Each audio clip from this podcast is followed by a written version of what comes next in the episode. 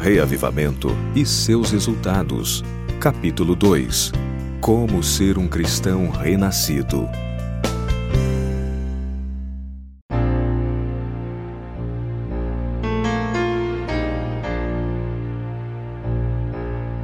Fé, crer e confiar.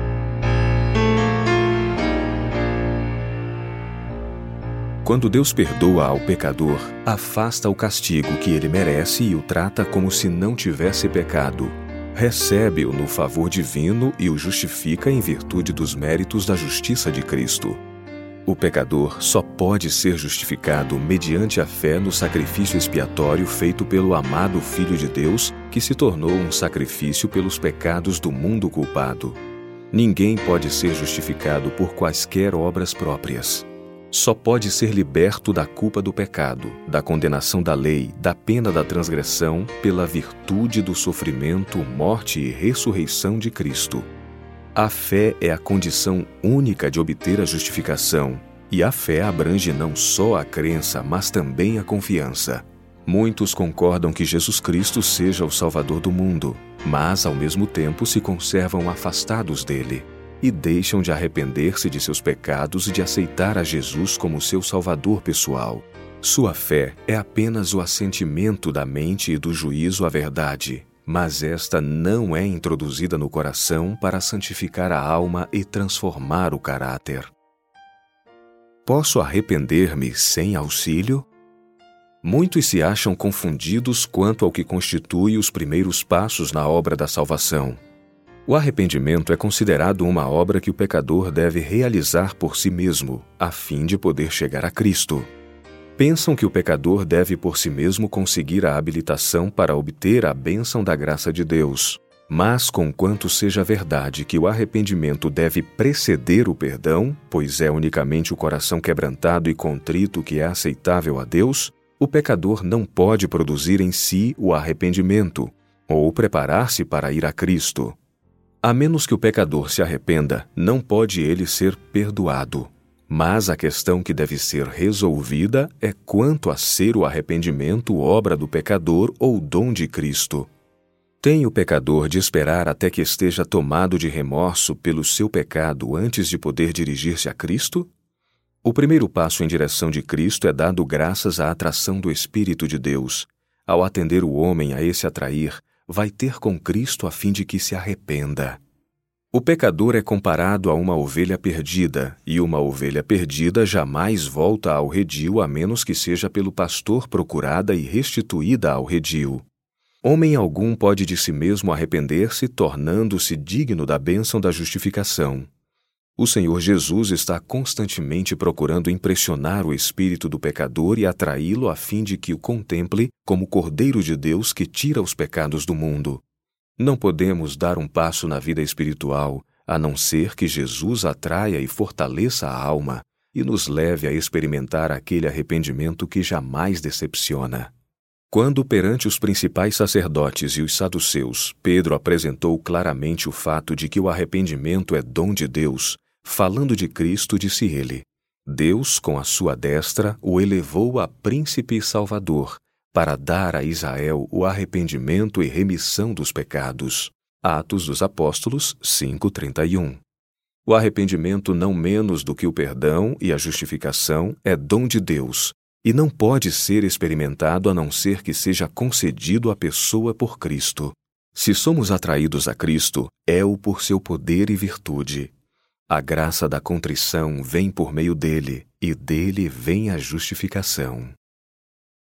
Fé é mais do que palavras. A fé que é para a salvação não é uma fé casual, não é a simples aprovação do intelecto, é a crença firmada no coração que abraça a Cristo como Salvador pessoal, com a certeza de que Ele pode salvar perfeitamente aos que por Ele se chegam a Deus.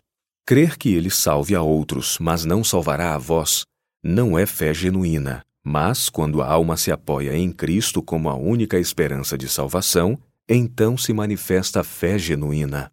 Essa fé leva seu possuidor a colocar em Cristo todas suas afeições. Seu entendimento fica sob o controle do Espírito Santo e seu caráter é moldado segundo a semelhança divina.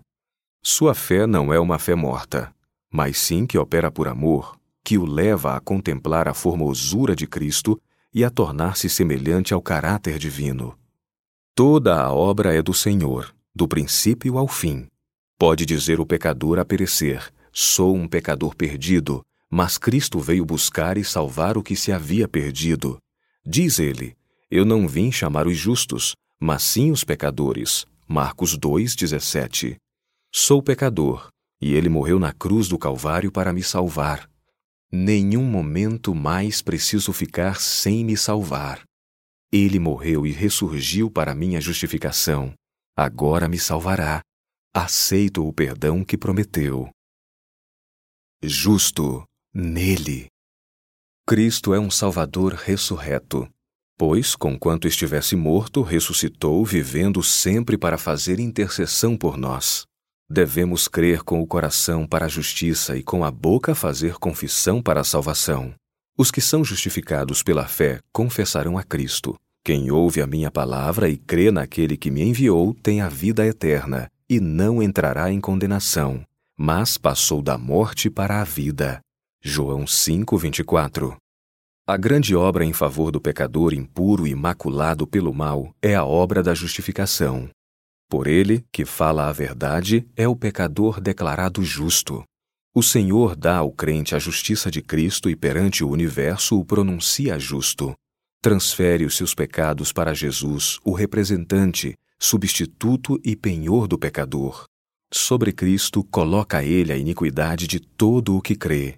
Aquele que não conheceu pecado, o fez pecado por nós, para que nele fôssemos feitos justiça de Deus. 2 Coríntios 5:21.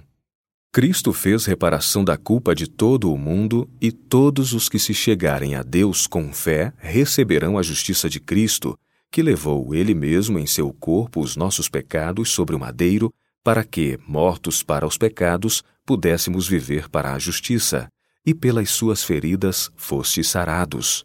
1 Pedro 2:24. Nosso pecado foi expiado, removido, lançado nas profundezas do mar. Mediante arrependimento e fé, livramo-nos do pecado e olhamos para o Senhor, justiça nossa. Jesus sofreu, o justo pelos injustos. Que é o arrependimento? Embora, como pecadores, estejamos sob a condenação da lei, Cristo, por sua obediência prestada à lei, reclama para a pessoa arrependida o mérito de sua própria justiça. A fim de obter a justiça de Cristo, é necessário que o pecador saiba o que é aquele arrependimento que opera uma mudança radical da mente e do espírito e da ação. A obra da transformação tem de começar no coração e manifestar seu poder por meio de todas as faculdades do ser, mas o homem não é capaz de originar um arrependimento como esse, e só o pode experimentar por meio de Cristo, que subiu ao alto, levou cativo o cativeiro e deu dons aos homens. Quem deve arrepender-se? Quem está desejoso de se tornar verdadeiramente arrependido? Que deve ele fazer? Deve ir ter com Jesus tal qual está, sem demora. Deve crer que a palavra de Cristo é verdadeira e, crendo na promessa, pedir para que possa receber. Quando o desejo sincero leva os homens a pedir, eles não orarão em vão. O Senhor cumprirá sua palavra e dará o Espírito Santo para levar ao arrependimento para com Deus e fé para com nosso Senhor Jesus Cristo. O homem orará e vigiará, e abandonará seus pecados, tornando manifesta sua sinceridade pelo vigor de seu esforço para obedecer aos mandamentos de Deus. Com a oração ele misturará a fé, e não só crerá nos preceitos da lei, mas também lhes obedecerá. Ele se manifestará olhando a questão do lado de Cristo. Renunciará a todos os hábitos e associações que tendam a afastar de Deus o coração. Aquele que deseja tornar-se filho de Deus tem de receber a verdade de que o arrependimento e o perdão devem ser obtidos por meio de nada menos que a expiação de Cristo. Certo disto, o pecador tem de fazer um esforço em harmonia com a obra feita em seu favor e com súplicas incansáveis recorrer ao trono da graça para que possa receber o poder renovador de Deus. Cristo não perdoa a ninguém senão ao penitente. Mas aquele a quem ele perdoa, primeiro faz penitente. A providência tomada é completa, e a eterna justiça de Cristo é colocada ao crédito de todo o crente. As vestes preciosas e sem mácula, tecidas nos teares do céu, foram providas para o pecador arrependido e crente. E ele poderá dizer: Regozijar-me-ei muito no Senhor, a minha alma se alegra no meu Deus, porque me vestiu de vestes de salvação, me cobriu com um manto de justiça. Isaías 61, 10 Maravilhosa graça. Abundante graça foi provida para que o crente possa manter-se livre do pecado, pois todo o céu, com seus recursos ilimitados, foi posto à nossa disposição. Devemos servir-nos da fonte da salvação. Cristo é o fim da lei para a justiça a todo aquele que crê. Em nós mesmos somos pecadores, mas em Cristo somos justos. Tendo-nos feito justos mediante a imputada justiça de Cristo, Deus nos pronuncia justos e nos trata como justos. Considera-nos seus filhos amados. Cristo opera contra o poder do pecado, e onde este abundava, muito mais abundante é a graça. Romanos 5, 20. Sendo, pois, justificados pela fé, temos paz com Deus por nosso Senhor Jesus Cristo, pelo qual também temos entrada pela fé a esta graça, na qual estamos firmes e nos gloriamos na esperança da glória de Deus. Romanos 5, 1 e 2 sendo justificados gratuitamente pela sua graça, pela redenção que há em Cristo Jesus, ao qual Deus propôs para propiciação pela fé no seu sangue, para demonstrar a sua justiça pela remissão dos pecados dantes cometidos sob a paciência de Deus, para a demonstração da sua justiça neste tempo presente, para que ele seja justo e justificador daquele que tem fé em Jesus. Romanos 3, 24 a 26 porque pela graça sois salvos, por meio da fé. E isso não vem de vós, é dom de Deus. Efésios 2, 8. Apto para ser salvo. O Senhor deseja seu povo sadio na fé, não ignorante da grande salvação que tão abundantemente lhes é provida. Não devem olhar ao futuro, pensando que em algum tempo vindouro uma grande obra seja feita em seu favor, pois a obra está agora completa. O crente não é chamado para fazer paz com Deus. Isto ele nunca fez nem pode fazer. Deve aceitar a Cristo como sua paz, pois com Cristo está Deus e a paz. Cristo pôs fim ao pecado, levando no próprio corpo sua pesada maldição para o madeiro, e ele removeu a maldição de todos aqueles que creem nele como Salvador pessoal. Põe ele fim ao poder dominante do pecado no coração, e a vida e caráter do crente testificam do genuíno caráter da graça de Cristo. Aos que lhe o pedem, comunica Jesus o Espírito Santo, pois é necessário que todo crente seja liberto da poluição, assim como da maldição e condenação da lei. Mediante a obra do Espírito Santo e a santificação da verdade, o crente torna-se habilitado para as cortes celestiais, pois Cristo opera em nós e sua justiça sobre nós está. Sem isso, alma alguma terá direito ao céu. Não desfrutaríamos o céu a menos que estejamos qualificados para sua atmosfera santa pela influência do Espírito e da justiça de Cristo. Para sermos candidatos ao céu, temos de satisfazer aos requisitos da lei. Amarás ao Senhor teu Deus de todo o teu coração e de toda a tua alma, e de todas as tuas forças, e de todo o teu entendimento, e ao teu próximo como a ti mesmo. Lucas 10, 27. Só podemos fazer isto ao nos apegarmos pela fé à justiça de Cristo. Contemplando a Jesus, receberemos no coração um Espírito vivo e que se expande, e o Espírito Santo continua a obra, e o crente prossegue de graça em graça, de força em força, de caráter em caráter. Ele se conforma à imagem de Cristo, até que no crescimento espiritual alcança a medida da plena estatura de Cristo Jesus. Assim, Cristo põe fim à maldição do pecado e livra o crente de sua ação e efeito. Existe alguma coisa entre mim e Deus? Cristo tão somente é capaz de isso fazer, pois convinha que em tudo fosse semelhante aos irmãos, para ser misericordioso e fiel sumo sacerdote naquilo que é de Deus, para espiar os pecados do povo. Porque naquilo que ele mesmo, sendo tentado, padeceu, pode socorrer aos que são tentados. Hebreus 2, 17 e 18. Reconciliação quer dizer que se removeu toda a barreira entre a alma e Deus, e que o pecador reconhece o que significa o amor perdoador de Deus. Por motivo do sacrifício feito por Cristo pelos homens caídos, Deus pode, com justiça, perdoar ao transgressor que aceite os méritos de Cristo. Cristo foi o conduto pelo qual a misericórdia, amor e justiça puderam fluir do coração de Deus para o coração do pecador. Ele é fiel e justo para nos perdoar os pecados e nos purificar de toda a injustiça. 1 João 1:9. Toda pessoa pode dizer: por sua obediência perfeita satisfez ele as reivindicações da lei, e minha única esperança está em olhar para ele como meu substituto e penhor, que obedeceu perfeitamente à lei por mim. Pela fé em seus méritos estou livre da condenação da lei, ele me veste de sua justiça, que responde a todas as exigências da lei. Sou completo naquele que introduz a justiça eterna. Ele me apresenta a Deus nas vestes imaculadas das quais nenhum fio foi tecido por qualquer instrumento humano.